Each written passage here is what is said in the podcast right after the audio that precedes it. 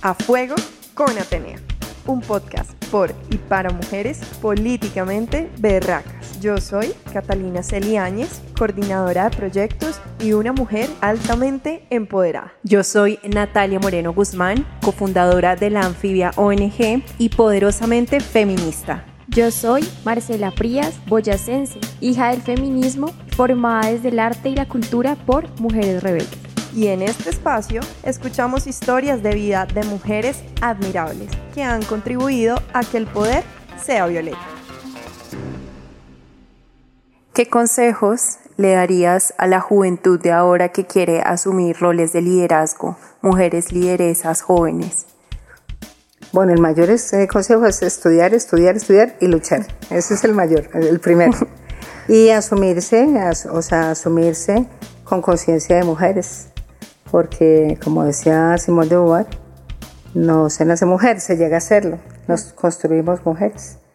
Si ella lo puede hacer, a lo mejor no es tan difícil. sí. a lo mejor no es imposible. Pero atreverse a estudiar y luchar es, es comenzar a vencer. Entonces es, es también decirles a ellas no, no desistir, o sea, esto es de perseverancia, es una gran lucha muy compleja que hasta ahora estamos empezando, digamos, abriendo ya un camino y un cambio cultural, pero que nos falta años. ¿Tú crees que yo cuando crezca voy a tener las mismas oportunidades que mis amiguitos niños o no? Y creo que esa es la pregunta del feminismo. Como química creo en la transformación de la materia y como político creo en la transformación de la gente en ese momento que decidiste ahondar en los temas de, mujeres, el término feminista yo creo que no estaba tan marcado como ahorita.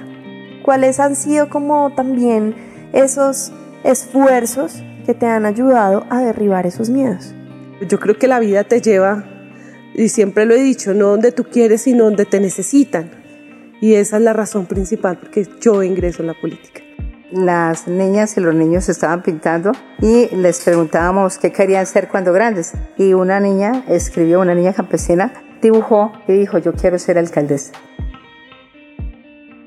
A veces incluso en el consejo me, me cortaban la palabra y era era una cosa, digamos, que, que, que se volvió sistemático. A mí me tocó evidenciar ante mis compañeros esos actos de micromachismo que hay constantemente en los ámbitos políticos. En realidad, no me permitían investigar de la manera en como a mí me hubiera gustado y lo que yo también tenía para aportar a la entidad. Me sentí en un momento frustrada porque yo decía, ¿por qué no? ¿Por qué no me tienen en cuenta? ¿Qué es lo que pasa? ¿Será que no, no creen en mis capacidades como mujer? ¿O será porque soy muy joven? A veces uno incluso tiene el recorrido, sabe que tiene las capacidades y de todas formas esos, esos cinco centavitos que uno necesita para el peso no los consigue. ¿Por qué? Porque siempre uno tiene que demostrar que estamos listas. Una valentía que, aunque a veces uno no es consciente, surge también de este movimiento, del feminismo. Agradezco este espacio porque sé que muchas mujeres en verdad pueden sentirse motivadas y el miedo no puede ser un precursor en la vida de nosotras. Atreverse a estudiar y luchar es, comenzar a vencer. Muchas gracias. a usted, gracias. A usted, muchas gracias, de verdad.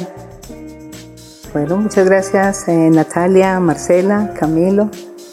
Es posible construir una paz con justicia social en Colombia y eso parte por el reconocimiento de, de, de, niñas, niños, de las mujeres, de los hombres, de su orientación, de su decisión política, de asumirse de izquierda o de derecha, como quieran, pero a construir país y, y a transformar.